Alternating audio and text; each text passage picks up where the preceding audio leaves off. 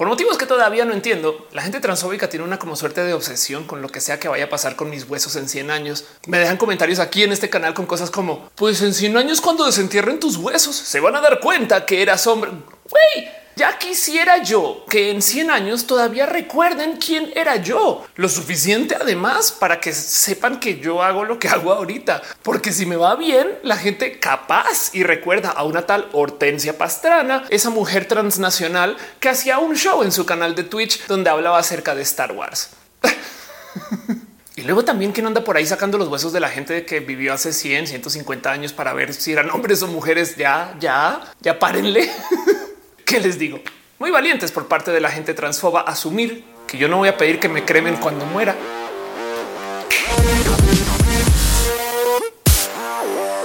Con eso de que hoy en día es imposible encontrar una foto de una persona en Instagram que no tenga ningún filtro puesto o una foto donde no se haya modificado absolutamente nada. ¿Cómo nos irán recordar en el futuro? Se han puesto a pensar en eso. De hecho, yo a veces me pregunto el cómo le van a hacer para decodificar el qué era lo que queríamos decir en el futuro cuando la gente ya no entienda los memes o cuando la gente ya no entienda el significado del uso de cierto filtro en particular. Hay cosas que tienen, no sé, utilidad dentro de un contexto, pero que luego dices un y por qué le pusieron orejas de perrito al presidente? ¿Qué, qué querían hacer? Historiadores del futuro sufran.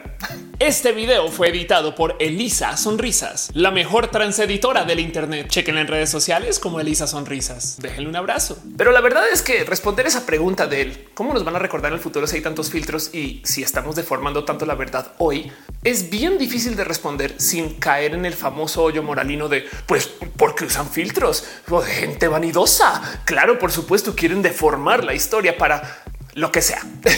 las cosas que dicen las personas puristas que a veces no hacen tanto sentido, pero lo digo porque no solo es el cómo estamos alimentando información en las redes sociales, sino que para hablar acerca de cómo nos van a recordar en el futuro, también hay que entender un poquito de cómo entendemos la realidad mediática desde hoy. Y digo mediática porque una de las cosas que tenemos para dejarle a la gente que estudia historia en el futuro es pues, todo lo que estamos publicando. En eso, pues somos bastante más únicos y únicas, pues que cualquier otro grupo de seres humanos en la historia pero también hay que tomar en cuenta que, de nuevo, como estamos dejando estos datos que están todos llenos de errores a veces a propósito, hay que sentarse a ver el por qué nos estamos llenando de errores. ¿Somos así de vanidosos o vanidosas? O quizás más bien es que así es como se consumen los medios hoy. Y más bien hay que aceptar que en todas las esquinas, inevitablemente, hay un grado de falsedad que no vamos a poder eliminar de la historia documentada. Para explicar esto y alejar este tren de pensamiento de las selfies con filtros, ahí les va una idea. Consideren nomás el cómo consumimos la tele hoy. Mucha gente no lo tiene presente, pero nuestras teles modifican el cómo vemos lo que se le está alimentando a la tele. Me explico. Por motivos históricos, el cine se ha grabado a 24 FPS, entiéndase fotos por segundo. El filme en sí que se le alimenta a la cámara de cine, literal está tomando 24 fotos en un segundo y luego así lo proyecta y nuestros ojos entienden eso como una animación fluida y entonces reconstruye todo lo que vemos en nuestra cabeza acerca de lo que estamos viendo en la pantalla. Muy chido. Pero por motivos de literal venta, la gente decidió que si le subes los FPS se va a ver mejor. Ahora, para no clavarme mucho en este tema, porque esto merece su propio video, subir los FPS de cualquier proyección hasta que se acerque a 60 siempre va a hacer que se vea mejor. Así la resolución del cuadro sea exactamente igual, porque nuestro cerebro está recibiendo más información por segundo. De 60 para arriba puede que no podamos ya distinguir más. Y de hecho, cerca a los 60 entramos en un espacio donde nuestro cerebro comienza a interpretar la información de modos diferentes, porque de nuevo, para no clavar mucho en este tema, podemos ahora distinguir bordes de las imágenes. Esto es todo un video. El caso, el punto es que en 60 FPS nuestro cerebro ve las imágenes diferentes y por eso es que la tele en 60 FPS se ve un poco más falsa, porque si bien los sets son igual de fantasiosos, nuestro cerebro no está reconstruyendo información desde la imaginación, sino que simplemente vemos lo que vemos y es lo que es. Y entonces vemos detallitos. Por eso las novelas a veces se ven tan diferentes y como tan reales, por así decir, que el cine, que es todo como onírico, porque en el cine nuestro cerebro está haciendo un chingo de trabajo, mientras que en las novelas vemos lo que vemos y es lo que es porque está justo acercándose a esos 60 FPS. El caso, el punto es que alguien decidió que mientras más FPS, más va a vender la tele. Y a lo mejor sí. De hecho, ahorita ni siquiera se está hablando de 60, sino de 140, porque tírale más información a los ojos y esos que descifren por ahí atrás va perfecto. El tema es que si históricamente el cine se grabó, se produjo y todavía se sigue haciendo a 24 FPS, entonces ¿cómo es que nuestras teles nos están mostrando cosas a 60? Puede que no sea el caso con su tele, porque ustedes son personas chidas y ya lo desactivaron o compraron la tele fijándose que no lo hiciera. Pero hay una cantidad inmensa de teles inteligentes que vienen con esto, además prendido por predeterminado, que lo que hacen es que reciben cualquier cosa y la vuelven o de 60 o de 140 FPS, aunque lo que reciban sea apenas 24 fotos por segundo. Ahora les dije que iba a hablar de ese tema porque hay que analizar que no solo es el que nosotros estemos publicando fotos con selfies, sino de que el cómo consumimos contenido hoy en día ya está tan lleno de falsedades que hay un sinfín de consumo que ya normalizamos. Viendo este ejemplo de las teles, quiero que piensen en esto. Si yo inserto mi DVD de Matrix que estaba a 24 FPS y a 720 de resolución, porque es la resolución de un DVD, y mi tele me lo está devolviendo a Full HD o a 4K y a 60 FPS, claramente la computadora dentro de la tele está tomando la información de Matrix y está extrapolando para rellenar los vacíos y entonces así nos da las fotos por segundo que no existen en el DVD. El DVD solamente trae 24, pero yo lo estoy viendo a 60 o a 140. ¿De dónde vienen? La computadora se las inventó. Voy a volver a repetir esto porque esto es impresionante y a veces me sorprende que la gente no se alarme con esto como se alarma con los filtros. La gente que está subiendo el material a 60 FPS de cosas que vienen del cine 24 le están pidiendo a la tele que se invente 34 fotos por segundo de lo que sea que estás viendo. Eso es si nos vamos a 60. Quiere decir que más de la mitad de lo que vemos y de lo que entra en nuestros ojitos cuando vemos Matrix en estas teles es creado por la computadora ahí en tiempo real. El material fuente es solamente 24 fotos por segundo, lo demás es 30 o 110 fotos que generó de la nada. Wow. si comienza a sonar un poquito como cuando te encuentras con tu ex y quieres hacerte ver así como que súper no, yo voy re bien. ¿eh? He estado viendo a mis amigos y ya fue terapia seis veces y uy, no, ya, ya salí de esos problemas que tenía. Toda, ya tengo tres trabajos de ¿eh? todo culé. Así las teles que se inventan la mitad o más de lo que vemos. Y en eso hay algo que decir acerca de él, por qué no nos escandaliza esta situación. A fin de cuentas, lo que estamos viendo pues, se asemeja bastante a la realidad de lo que sea que está recibiendo el material fuente. El tema, y para volverlo a traer a esto del cómo nos irán a recordar el futuro si nos tomamos fotos con tanto filtro, es que también hay que hablar acerca de lo que el tener acceso a este tipo de tecnologías le ha hecho al cómo entendemos lo que ahora es el pasado. Bueno, digo, ya sé, ver Matrix del 99 técnicamente ya se interpreta el pasado, pero les quiero compartir el ejemplo de este video que se volvió viral, que es un video de algo que se grabó en Japón en 1913. El material fuente es, pues perdón, horrible y paupérrimo, pero nadie quiere culpar a nadie porque en 1913 conseguir una cámara que grabara más de 10 fotos por segundo era todo un milagro que de paso implicó inventarse la cámara, pero eso es otro tema. El punto es que este video se volvió muy viral porque hace uso de inteligencias artificiales para limpiar todos los artefactos que quedaron guardados ahí en el filme y luego para optimizar la imagen de tal modo que la podemos ver de modos muy chidos. De hecho, en este video nos van contando paso a paso el cómo hicieron para mejorar lo que nos están mostrando. Lo primero que nos dicen es pasamos por un filtro de inteligencia artificial que borró todas las cosas que se consideran como rayones en el filme, artefactos y demás. Bueno, esto pues parecería ser una labor que le podría confiar a inteligencia artificial. Sí, para poder apreciar más el video, luego lo colorean, porque existen inteligencias artificiales que colorean como le ven. Así como Terminators chiquitos en el kinder, no, no te salgas de la raya. y detrás hay algo que decir acerca de que una inteligencia artificial coloree algo, porque cómo sabe que esto usa este color y que esto usa ese otro. Esas son preguntas difíciles aún para seres humanos y que se lo soltemos a una computadora así como así. Eh, bueno, en fin, pero la ciencia existe y supone una que tiene tanta precisión. El tema es que mucha gente que la da por hecho. Así era el color la neta.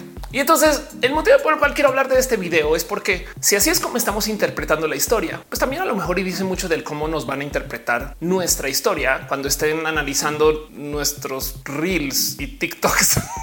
Pero ¿por qué bailaban tanto la canción del oh no, oh no, no? Creo que quizás la pregunta que quisiera hacer acá es un qué porcentaje de todo lo que estamos consumiendo viene de material fuente y qué porcentaje es sintetizado por una computadora y en cuyo caso el qué significa eso, porque para poder analizar esto de cómo nos van a entender en el futuro, pues hay que tener presente esta máxima de que la historia es tan precisa como él o la historiadora que la cuenta. No más que tenemos el pequeño problema que ahora vamos a tener artículos de historia que fueron generados por computadora porque donde las cosas se comienzan a poner muy cucú, pues son en este momento del video de la restauración de lo que se grabó de 1903 en Japón, donde la gente que no solo limpió el video y lo colorizó, luego restauró los rostros. ¿Qué? bueno, tenemos filtros que están diseñados para literal dibujar encima de nuestras cabezas. Eso es lo que hacen. Detectan dónde está la cabeza, detectan como la profundidad del marco de la cabeza con la tecnología del celular y luego le pintan encima. Para poderle pintar encima tienen todo tipo de aprendizaje también tomados de redes neuronales que en esencia le dicen los ojos van más o menos así, las cejas van más o menos así, el maquillaje se aplica más o menos así y estas son las facciones. A veces de hecho por eso nos modifica las facciones. No más que en este caso tomaron eso y se lo aplicaron a rostros de Japón en 1913 que vienen de un video que además estaba muy bajo en resolución. Entonces cuando vemos el video, pues claro que podemos comenzar a distinguir rostros y claro que podemos comenzar a distinguir el qué tipo de emociones están tratando de comunicar. Pero la pregunta aquí es si esas inteligencias artificiales aprendieron observando rostros hoy, ¿qué tan fidedigno es eso para el Japón de 1913? Yo sé que los seres humanos no hemos cambiado tanto en 100 años, pero de todos modos hay que dejar ahí un poquito de no es que puede que sí estén deformando un poco la historia, porque la verdad, verdad es que pues igual y las facciones de en ese entonces, en ese Japón, en ese momento, no eran tan como lo que creemos hoy en este mundo tan globalizado, por ejemplo, por dar una idea. Y es que luego la mera ciencia del entender rostros es complejísima. Y se los digo porque piensen lo difícil que es que un filtro le atine a que nuestra cara se vea como queremos que se vea. Y ahora imagínense que hay gente que está tratando hacer esto, pero con información de rostros que no existe desde hace muchos años, como lo pueden ser, por ejemplo, los rostros en las famosas estatuas milenarias que tenemos por ahí en el planeta. Estas estatuas que conocemos, que las vemos en clases de historia como las famosas estatuas de color blanco, que no eran blancas, están solo deslavadas, no más que no hay tinte que aguante, y no menos tinte de hace dos mil años que aguante todo ese tiempo al sol y al mar. Pero como sea, no más del cómo se creaban estas estatuas en su momento. Hay gente que ha tratado de recrear el cómo se verían sus rostros hoy desde esa información, como este ejemplo de un Julio César que literal parece Julio. ¿Cómo vas, Julio? No, pues tú chido. Así. Y el Cesarín que no, pues ya va a la escuela.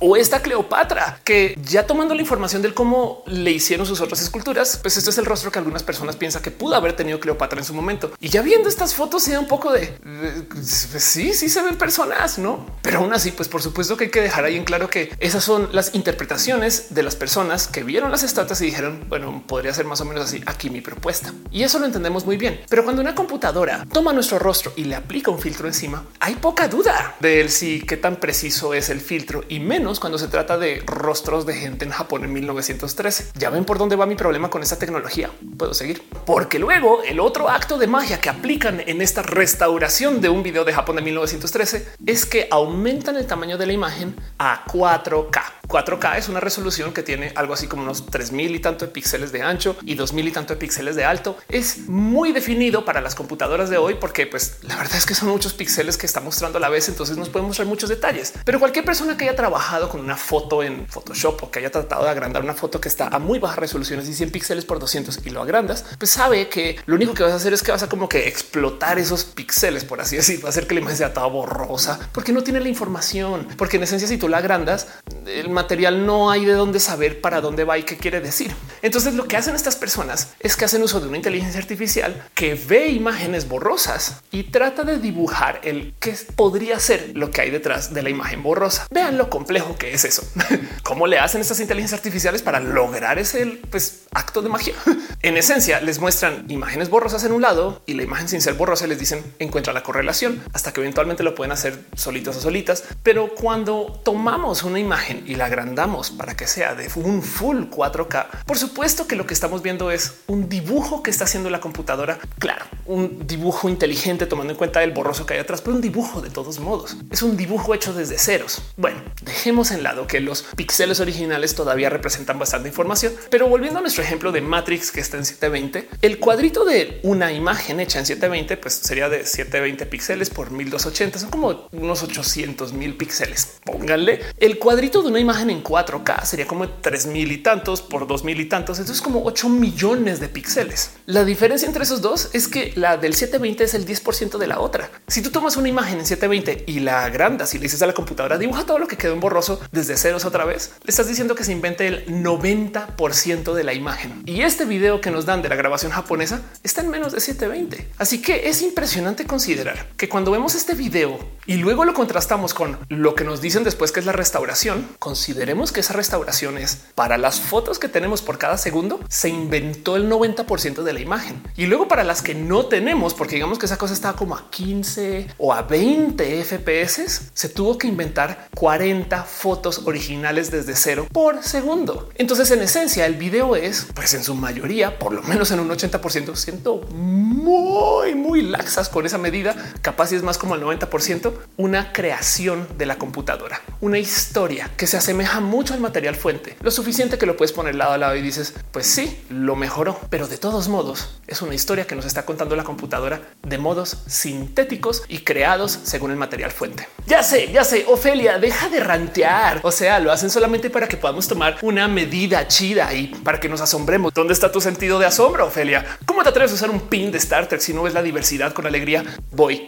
es que quiero que tomemos en cuenta que si vamos a sentarnos a analizar el que la gente está dejando información falsa en el Internet cuando sube sus fotos con filtro a Instagram, hay tanto de lo que ya consumimos que igual trae una cantidad titánica de falsedad en postproducción automática por computadora y eso no lo cuestionamos. Y quiero dejar ahí en presente que el motivo por el cual esto me salta es porque lo que estamos haciendo, digamos en el caso de este ejemplo del video de Japón, es tomar una historia de 500 palabras y según eso darle completar, completar, autocompleta, autocompleta, así con el celular, autocompletar, completar, completar, completar y escribir una novela de 50 mil palabras y luego decir que la novela de 50 mil, como tomó la de 500 de base, pues es lo mismo, pero en chido y de mejor resolución y más completa.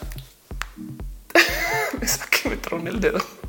Y a ver, a ver, a ver, no me lo tomen a mal. La verdad es que sí es sorprendente que se pueda hacer esto. Veo el video y digo, wow, qué chido tener así sea una idea de cómo era ese Japón de 1913. Y el mero hecho de que tengamos esta tecnología, yo creo que también vale la pena celebrarla un poco, porque si lo piensan, esto es una de estas cosas que estaba atrapada en la ciencia ficción desde hace muchos ayeres y que como que nunca teníamos esos famosos cuentos que nos mostraban, por ejemplo, en las investigativas que tomaban una cámara de seguridad en súper baja resolución y le daban mejor a la imagen, no enhance, enhance, mejor a la imagen hasta que se vea bien. Y es como de así no funcionan las cámaras, señor de CSI, pero aún así en CSI tenían la tecnología y agarraron algo así súper borroso y era de dale zoom in 100 veces.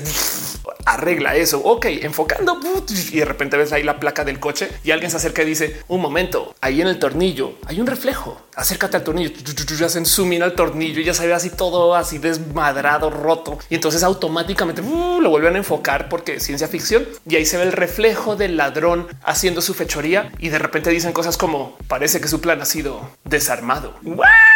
¿Cómo es que hace el güey de los lentes? En fin, sí es ahí. Volvamos a de lo que estaba hablando, de que si estamos dejando muchos recuerdos de lo que es nuestra historia de vida, pero de modos modificados, entonces es el cómo nos van a ver en el futuro. Y pues para eso también, evidentemente, hay que hacernos la pregunta del y no es esto lo que ha pasado siempre. O sea, la gente escribe lo que quiere en sus diarios y la gente cuenta lo que quiere acerca de su vida y eso se vuelven las nuevas realidades. Sí, pero estamos en roja y acá nos gusta nerdear un tantito más allá donde sea socialmente aceptable. Y quiero analizar el cómo nos relacionamos con este de la falsedad, porque hay dos cosas que creo que van a ser mucho más importantes en el futuro. Y si no aprendemos a aceptar esta falsedad, ah, saben que mejor me voy al tema y les cuento. Primero, en el análisis de esta relación, observemos los evidentes problemas. Ya les dije que lo que se está haciendo en la gran mayoría de los casos es hacer uso de esto que llaman las inteligencias artificiales, que en esencia son redes neuronales que aprenden de un sinfín de datos y luego comienzan a aplicar los patrones que se les enseñó. Bien, esto sirve para re bien en un sinfín de casos, pero el problema más, más, más visible cuando lidias sobre todo con esto de la identidad es que si ustedes buscan ahorita mujer guapa en cualquier buscador de imágenes,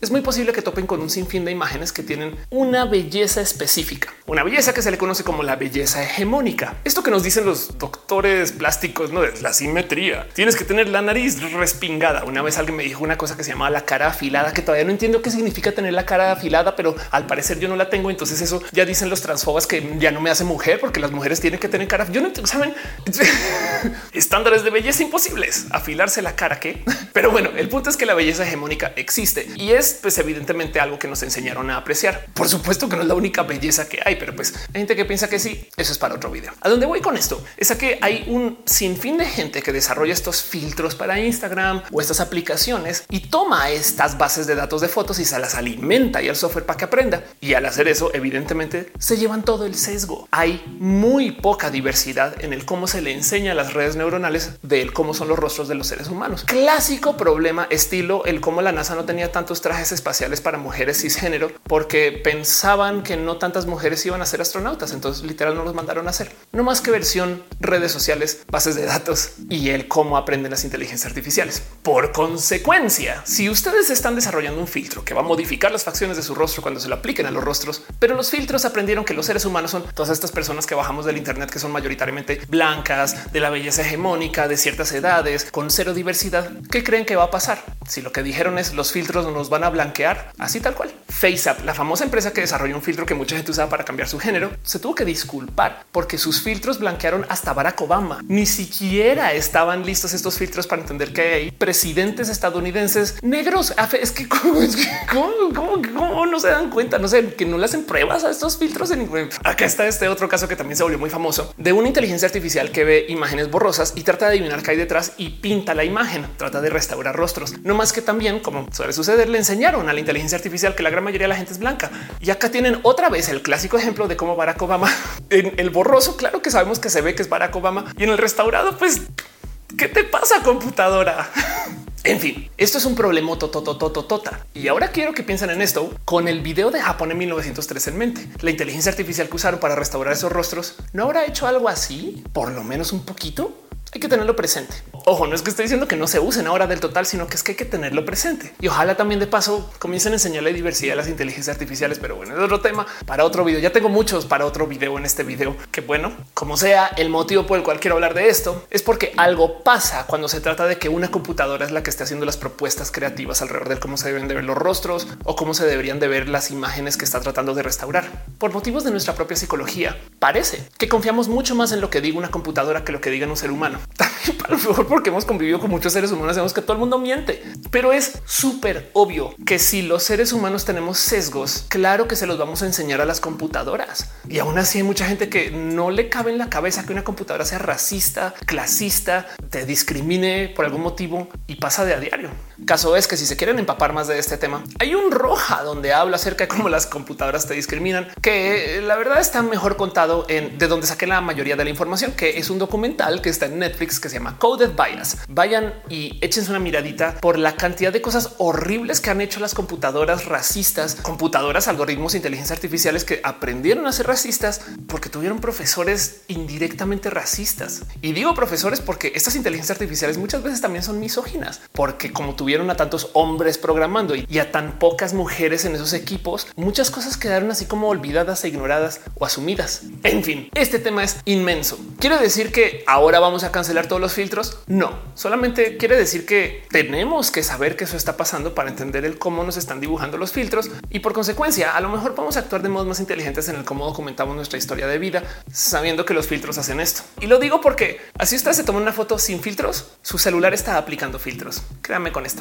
En fin, ese es el problema número uno que tenemos que, claro que por supuestamente tomar en consideración en esto del que hagamos uso de los filtros o en el que hagamos uso de inteligencias artificiales para que nos cuenten tantito de la historia. Porque si ustedes les escandaliza el hecho que su tele suba el video de 720 a 4K o que lo pase 24 FPS a 60, prepárense para que las teles de no dentro de mucho también le pongan filtros a la banda para que se vean de modos diferentes. No, eso esto va a pasar, es un hecho. Entonces denle chance. Miren la cámara con la que estoy grabando, de hecho, detecta sonrisas y suaviza la piel. Tengo todo eso apagado, aunque igual pues lo hace de un modo u otro. Y es que el segundo tema que tenemos que considerar acerca de nuestra relación con la mentira en la postproducción, así sea postproducción automática o postproducción con intención, es que hay gente que dice quiere engañar a propósito y eso también hay que aceptarlo sin ánimos de juzgar a nadie. Quiero que sepan que hay gente que se está operando el rostro para que su foto se vea bien en selfies y digo sin ánimos de juzgar porque la neta, neta, pues es esta inteligente según en el donde trabajes o cuál sea tu relación con la gente que te rodee. Piénsenlo así. cada cuánto ven a la gente que ven versus cada cuánto le envían selfies, fotos, videos o suben contenido a las redes.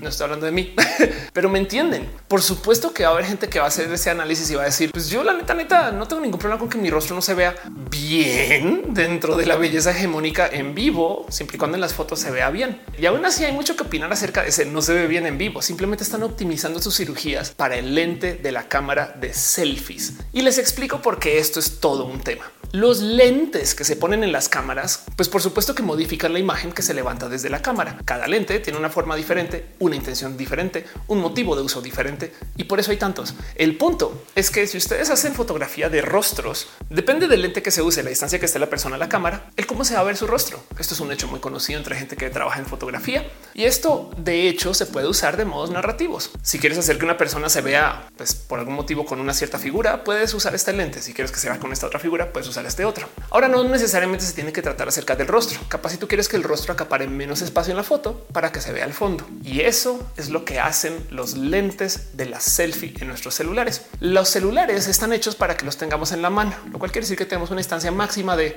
un brazo, que, en mi caso es un chingo, pero pues un brazo, de todos modos. y obviamente, de hecho, por motivos que nunca logro entender bien, ponen muchos lentes mirando para allá y solamente uno mirando para acá. Así que la decisión que toman cuando hacen uso de estas cosas es que el lente que ponen mirándote a ti es un lente que es tantito angular para que se vea tu rostro y lo que hay atrás. ¿Qué quiero decir con un lente angular? Uno de estos que es como curvo, con los que vemos en como esquinitas de seguridad en el ojo, estas cosas que hacen que se vean más detalles, aunque se ven todos como medio deformaditos. El de la selfie no es tan, tan, tan angular, pero el punto es que sí es un lente que hace que se vean las cosas atrás y por consecuencia deforma las cosas que están más cerca a la cámara que las que están tantito más lejos de modos diferentes.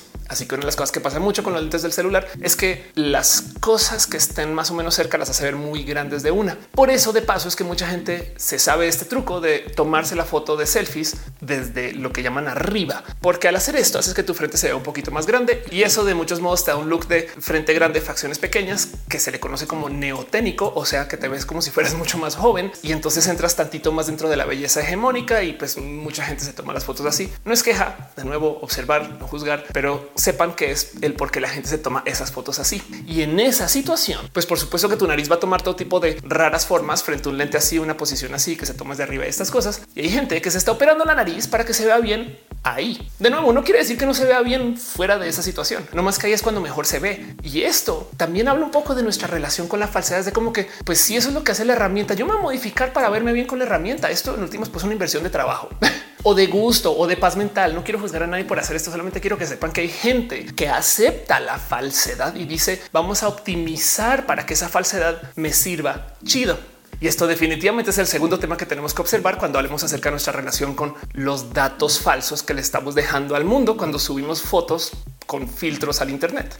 Es que de nuevo es muy fácil caer en el hoyo moralino de ah, esa gente vanidosa que se toma fotos y las modifica y usa los filtros para tener las orejas de perrito, de gato y va, va, va, Sí, claro que nos podemos poner en ese como camino de la persona amargada, pero hay que pensar más bien en el qué significa que estemos modificando nuestras fotos, porque también si la idea es nuestra historia de vida de tal modo que otras personas nos puedan interpretar en el futuro, entonces hay que considerar que el que estemos aplicando filtros, sea por vanidad, diversión o por un contexto histórico actual, es parte de la historia también. Miren, para no irnos muy lejos, todas esas fotos que nos han tomado donde sonreímos ya tienen un grado de falsedad. Andamos caminando por la vida, de repente por ahí el tío grita foto y tú así de y posas, sonríes, haces un chingo de cosas que no estabas haciendo. ¿Es más real o menos real la foto? Porque cambiamos toda nuestra actitud solo para la foto. Bueno, discutan en grupos de tres. Me lo van a saber por aquí en los comentarios. Si quieren una de las tres personas puede no contribuir con el grupo. Yo soy una profe laxa con esas cosas. el caso, si todavía no me la compran, piensen en este ejemplo. ¿Qué tal que yo les cuente de la historia de una abuela que le gustaba que la fotografiaran, como muchas abuelas que conozco? Y ahora si yo les dijera que antes de que le tomaran una foto a esa abuela, siempre iba corriendo a maquillarse porque le gustaba verse maquillada en las fotos. ¿No nos dice eso más de la abuela de lo que ya sabíamos? Capaz en el futuro, parte de la interpretación de cómo estamos viviendo hoy o cómo vivimos hoy incluye el ay, la abuela era súper vanidosa y se ponía filtros. No más que digitales en vez de maquillaje. Bueno, aparte del maquillaje, porque te maquillas y el digital.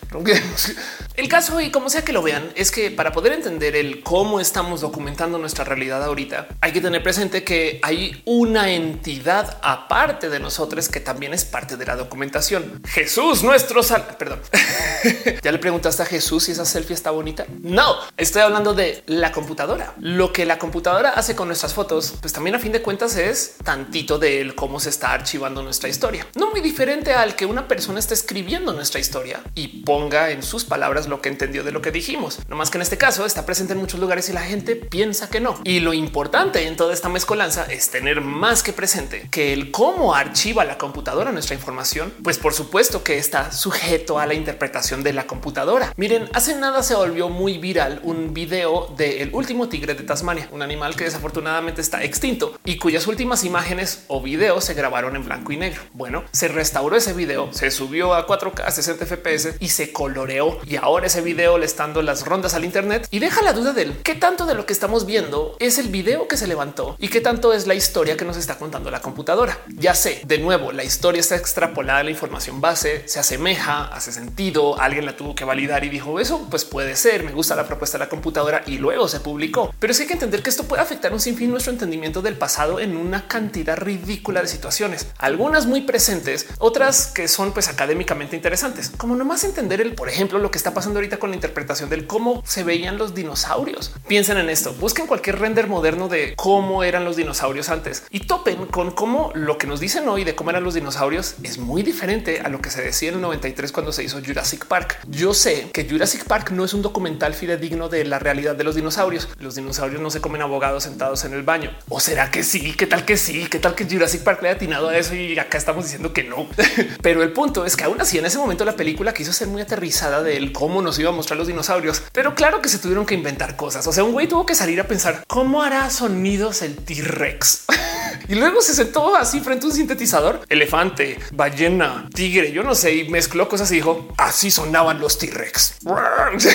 Según quién, güey, según tú. Pero para volver al punto, el motivo por el cual esto es interesante de analizar es que los renders de los dinosaurios de hoy son tan, tan diferentes. Pero si lo piensan, el material fuente es el mismo. Los fósiles siguen siendo los mismos fósiles. Claro, hay más fósiles y además los podemos analizar mejor. Pero aún así, el entendimiento es lo que cambió y por consecuencia toda la historia de cómo eran los dinosaurios ha ido cambiando también. Imagínense eso, pero con nuestras imágenes de Instagram o con nuestros posts en Facebook o con la historia de nuestra vida en general. Y es que si el entendimiento es parte de la imagen, el cómo se interpretan las fotos y dentro de qué contexto, pues también hay que tener presente que por supuesto que existe historia revisionista. Hay gente que de repente de la noche a la mañana dice que quiere cambiar el pasado y puede. Y no estoy hablando de volver al futuro, aunque sería chido, sino que en este caso es gente que genuinamente por uno que otro motivo decide que va a contar la historia diferente. Un caso muy famoso, tan famoso que ahora se le considera conspiranoia, motivo por el cual me voy a poner mi sombrerito de aluminio para poder hablar sin que el gobierno me manipule los pensamientos, porque de verdad sí puede ser una historia muy conspiranoica, sobre todo conociendo gente que ha trabajado en estos espacios, ha dicho esto no es verdad, pero es el caso de que si Walt Disney fumaba o no fumaba. Si ustedes van a los parques de Walt Disney, van a ver que por ahí hay fotos de Walt Disney haciendo cosas y siempre Walt Disney señala así. No solo está señalando con dos dedos, sino hace unas fotos donde está como parado, como con esta mano en esta posición. Otras veces tiene como que la mano acá y como que queda un poco de qué raro que así es, porque está haciendo como la garrita Walt Disney. Pues porque parece por eso la conspiranoia que Disney decidió de la noche a la mañana que Walt Disney no podía fumar en frente de los niños. Entonces modificó todas sus fotos para quitar el cigarro. Sabiendo eso, quiero que vean las fotos de nuevo y me digan si no es que Disney fumaba y le borraron el cigarro de la mano. Y el motivo por el cual digo que eso es una teoría conspiranoica es porque tan intensos son estos cabrones con esconder este cuento. Recuerden, es una teoría conspiranoica que la gente que trabaja en los parques les enseñan que Walt Disney señalaba así. Él siempre tenía este como gesto específico en las películas que hace Disney acerca de Walt Disney. Walt Disney señala así.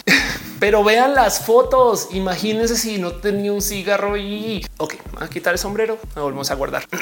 el caso es que la historia revisionista existe. Hay casos mucho más evidentes y por supuesto que comprobados, mucho más reales. Sobre todo estos que se dan después de que un país invade a otro y entonces ahora quien gana la guerra cuenta la historia de un modo muy diferente de quien la pierde y entonces hay que hablar acerca de qué significa que tengamos historia revisionista. Pero traigo esta colación porque el motivo por el cual esto es interesante es porque si alguien va a interpretar nuestras fotos del pasado, también hay que tener presente que esa persona puede tener algún sesgo y entonces de repente va a decir cosas como Ofelia no era transnacional, era solamente confundida de su país o alguna barra basada así. Saben como que la interpretación va a ser parte de como ya lo es de todos modos con otras historias. Y en eso quizás el motivo por el cual la gente está como que tan, tan clavada en el castigo moralino del que la gente use filtros para Instagram y de cómo eso va a deformar en lo que se sabe de nosotros y nosotras en el futuro es porque lo que realmente nos molesta de toda esta situación es el aspecto de la mentira. Y para esto hay un ejemplo muy bonito que a mí me encanta de observar y es que a la gente, por motivos que no lograron entender, le encanta quejarse que alguien use autotune en la música. No cantas de verdad, afinas tu voz. Se supone que un artista de verdad canta al natural en la ventana y siempre sale las notas donde están. No,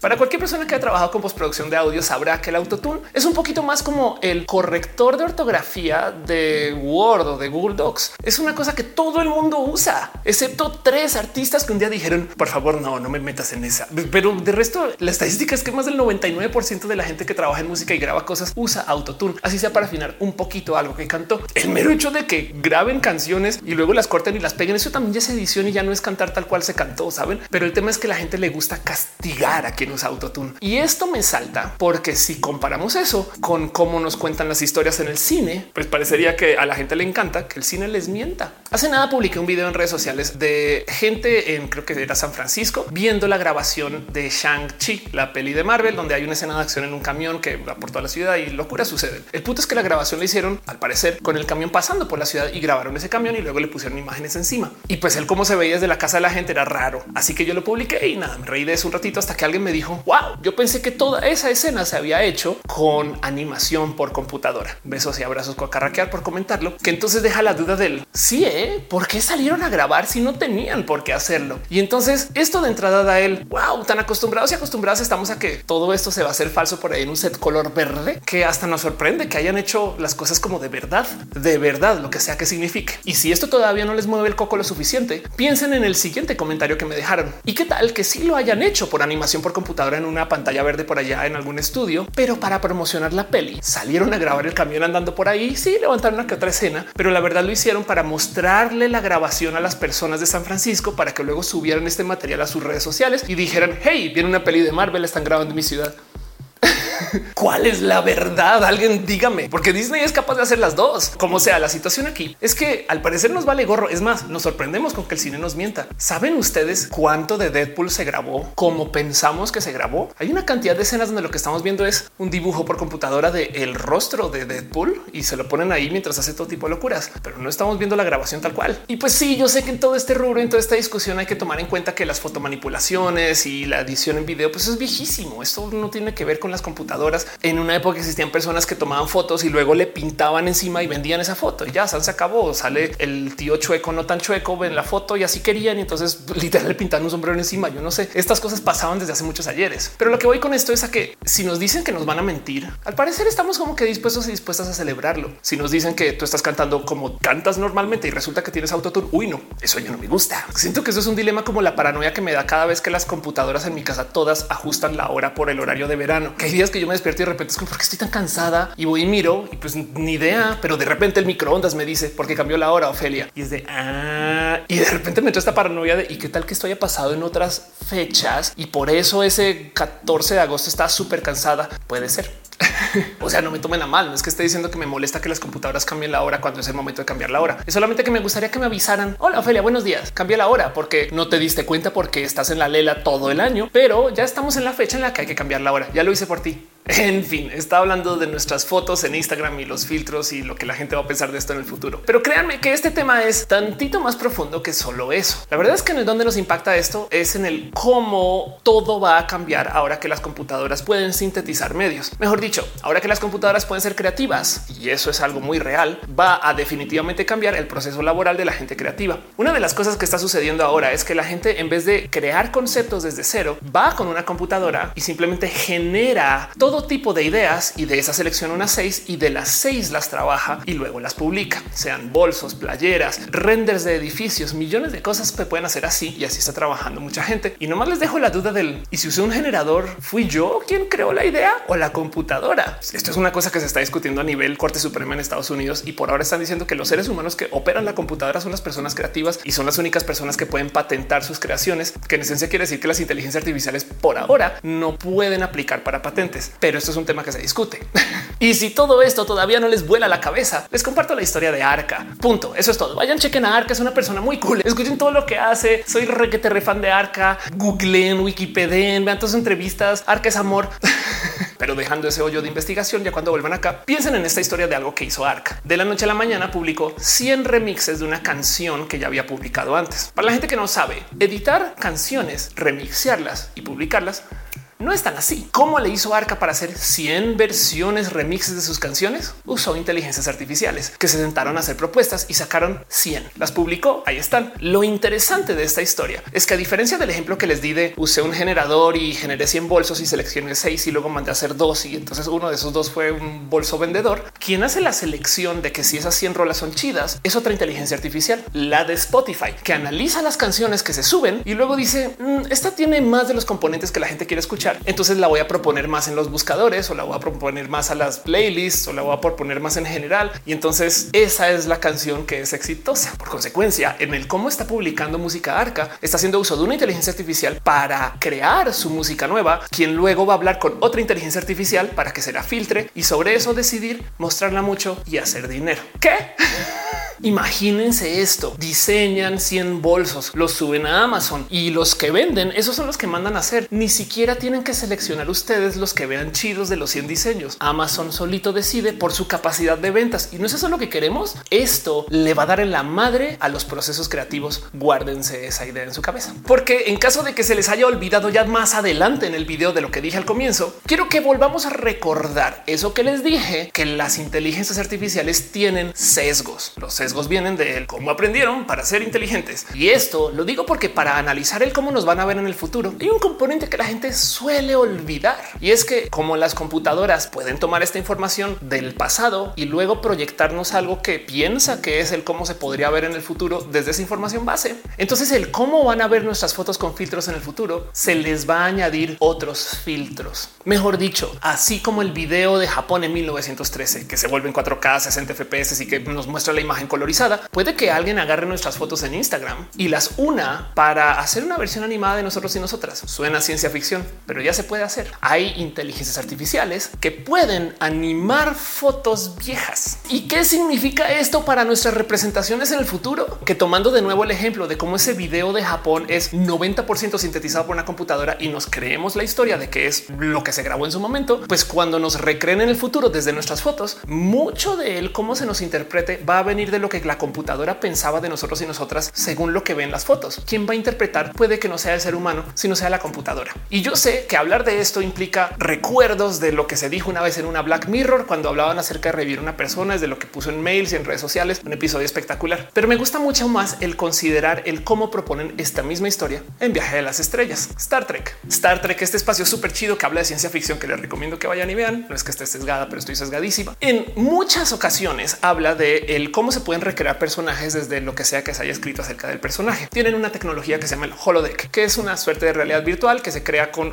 hologramas y que crea historias y personajes desde lo ya escrito. Como por ejemplo, puedes tú entrar a una historia de Sherlock Holmes y tratar de solucionar el misterio. Muy chido, muy cool, espectacular propuesta, la verdad. Pero hay que entender que para poder crear personajes de Sherlock Holmes, la computadora tiene que primero leer el libro y sobre eso crear el personaje. Evidentemente estoy hablando de la ciencia ficción, pero piensen ustedes que esto es lo mismo que está sucediendo cuando tomamos computadoras con inteligencia artificiales y recrean un video de Japón que es 90% artificial y todavía nos creemos el cuento. En Star Trek, en el holodeck, por ejemplo, hay un personaje que es James Moriarty, que para la historia de Star Trek, como este es el némesis de Sherlock Holmes, él trae capacidad deductiva de razonamiento y además de observarse. Y esto le da por medio de dos o tres cosas que suceden, artefactos de historia dentro de Star Trek, la capacidad de entender que es una simulación y nos lleva a la conversación más interesante que hay en esto de la interpretación por computadora computadora de algo que ya está escrito, así sea un tramo corto y que la computadora vuelve pues tantito más real según cómo piensa que deberían de ser las cosas. En esta escena en particular, James Moriarty de repente nos dice, no, es que ustedes tienen que entender que si la computadora está pensando para crearme, entonces está tomando decisiones a conciencia. Esas decisiones a conciencia son pensamiento. Y si yo puedo pensar cogito ergo sum, yo pienso, luego existo. Yo ya no soy una simulación porque yo estoy siendo creado por una computadora que está tomando decisiones y entonces ahora puedo existir. ¿Qué? Star Trek, escrito en 1987, haciéndose estas preguntas acerca del qué va a pasar cuando tengamos inteligencias artificiales que puedan contarnos historias como si fueran las historias del abuelo, no más que en este caso las historias de la computadora abuela. Y de paso, pues por supuesto que no es la primera pieza de ciencia ficción que habla de estos temas, no más que soy fan de Star Trek. Ya no me culpen, no me odien. De paso, también Star Trek, una serie que fue restaurada a HD, que deja la pregunta que si lo que vemos en tele cuando vemos Star Trek es Star Trek o un dibujo nuevo hecho por algunas personas que a lo mejor es una creación nueva porque se dibujó casi que desde ceros. O sea, si ven la diferencia, si es como de no, si tuvieron que repintar muchas cosas, pero es Star Trek o no, debatan en grupos de tres. La tercera persona, si quiere, puede tuitear. Este tema para mí es súper interesante porque quiere decir que en el cómo nos van a interpretar en el futuro según nuestras fotos con filtros, capaz y una de estas computadoras va a tener la tecnología para quitar los filtros y ver cómo nos veíamos. Pero para poder quitar los filtros se va a tener que inventar facciones que no sabe si teníamos o no teníamos, pero que según la gente de esa época a lo mejor puede darles una imagen fidedigna y creíble que no tiene que ver con quienes éramos o somos, pero que en el futuro la gente se lo va a creer y ya y va a decir, ah, sí, la abuela se veía chida sin maquillaje. Ya hay inteligencias artificiales que tratan de quitar maquillaje. Hay inteligencias artificiales que tratan de quitar ropa, saben? y yo sé que todo esto suena súper aterrador porque quiere decir que de muchos modos no vamos a desaparecer cuando ya no estemos acá, que la gente va a tomar nuestras ideas nuestras imágenes y va a crear una fantasía de quiénes éramos. Que del otro lado no es eso lo que pasa de todos modos. Hay un sinfín de personas que perduran por medio de su arte, su historia, sus relatos, sus fotos, yo no sé. Y que aunque lleven muertas por décadas o siglos, aún hoy todavía hay gente que está agarrada de los pelos tratando de interpretar el qué era lo que quería decir la persona cuando escribió esta palabra y no aquel otra palabra y por qué lo dijo. Y yo siento que esto era lo que quería decir y no aquello era lo que quería decir. Y esa persona ya murió hace 200, 500, 100, 10 años. Saben como que un poco de esto igual ya pasa, no más que ahora va a pasar más porque estamos documentando más. Así que para responder la pregunta del cómo nos van a recordar en el futuro, como a cada quien se le dé la gana de recordarnos y lo que quieran decir. Y para rematar, no vamos a tener control sobre eso. Intentémoslo a lo mejor de nuestras capacidades, porque igual van a ignorar las cosas si quieren ignorarlas. Nos van a recordar como quieran, filtros o no. Tómense fotos con filtros. Sean felices. Mm.